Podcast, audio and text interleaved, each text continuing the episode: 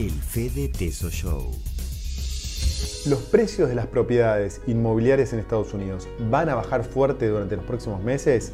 Bueno, esto es lo que vamos a analizar en este video, en la nueva edición 190 del Fede Tesoro Show. Mi nombre es Fede Tesore y hace más de 20 años que estoy en el mundo de las inversiones, hace más de 10 años que estoy invirtiendo en Estados Unidos y es un placer compartir mi experiencia con todos ustedes. A final del año pasado, a fin del 2022, todos los analistas tenían estimaciones de que los precios de las propiedades inmobiliarias en Estados Unidos iban a bajar fuerte.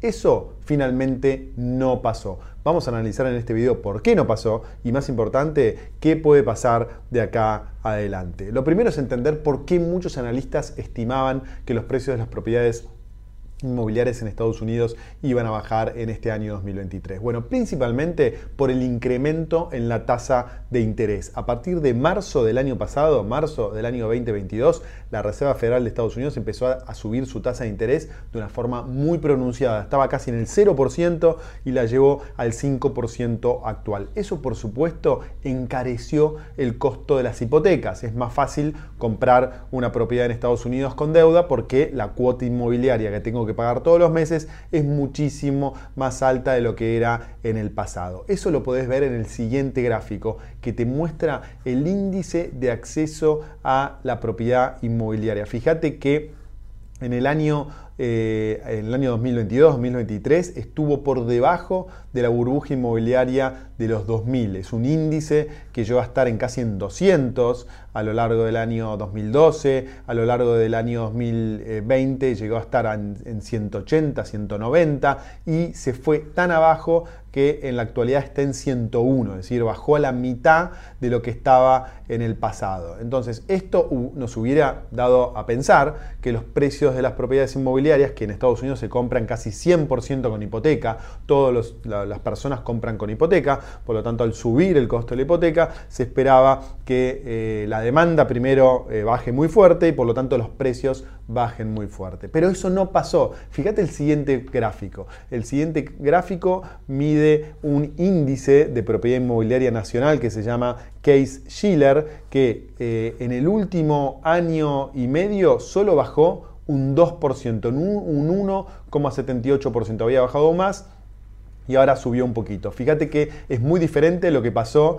en eh, el año 2010, ¿no? cuando los precios se destruyeron. Fíjate que bajaron casi un 25% del año 2008 hasta pasando un poquito el, el, año 2010. Bueno, eso en la actualidad no pasó. Los precios, como ves, bajaron solo un 2%. Y esto implica que en algunas ciudades como, como Miami, por ejemplo, los precios no solo no bajaron, sino siguieron subiendo. ¿Por qué pasó esto? Bueno, pasó esto porque la oferta de propiedades disminuyó un montón. ¿Por qué disminuyó un montón? Bueno, el siguiente gráfico nos va a dar una eh, de las respuestas. El 62% de las personas en Estados Unidos hoy tiene una tasa de interés de su préstamo hipotecario del 4% y el 92% tiene una tasa de interés de por debajo del 6%. Y como, la, y como el precio de la, de, la, tasa de interés en Estados Unidos de los préstamos hipotecarios está en un 7%, eso implica que la mayoría de las personas decidió seguir pagando su hipoteca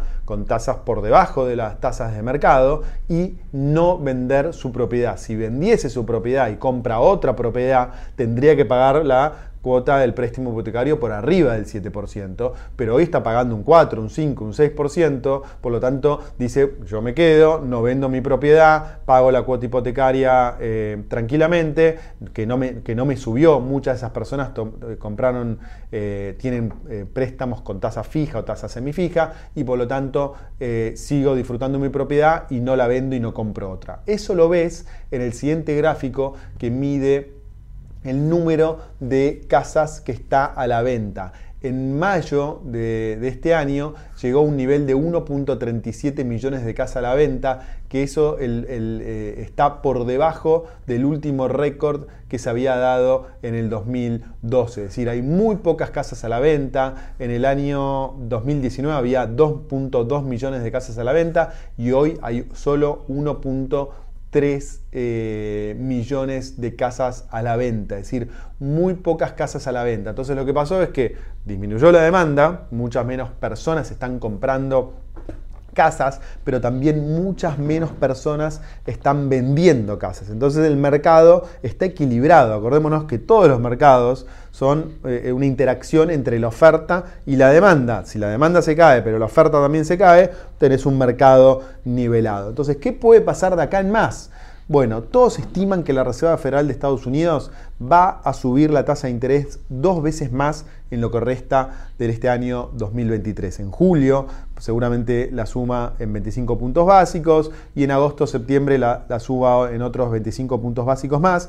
Después se vienen algunos meses de estabilidad en la tasa de interés de Estados Unidos y seguramente en el año que viene, el 2024, la tasa de interés nuevamente empiece a bajar. ¿Qué implica esto? ¿Qué implica que la tasa de interés empiece a bajar? Bueno, implica que los préstamos hipotecarios, la tasa también va a bajar, por lo tanto la cuota del préstamo hipotecario también va a bajar, entonces de esa forma la demanda seguramente tendría que empezar a subir gradualmente. Así que el año que viene el mercado podría empezar a subir nuevamente eh, y podría estabilizarse hacia, la, hacia, hacia arriba. Entonces me parece que es un buen momento para gradualmente empezar a comprar propiedades inmobiliarias en Estados Unidos porque eh, seguramente se pueda empezar a dar otro ciclo positivo. Fíjate que el año pasado, el año 2022, terminó un ciclo positivo de casi 10 años en, los mercados, en el mercado inmobiliario de Estados Unidos. Las propiedades empezaron a, subir el año 2011 y dejaron de subir el año 2022.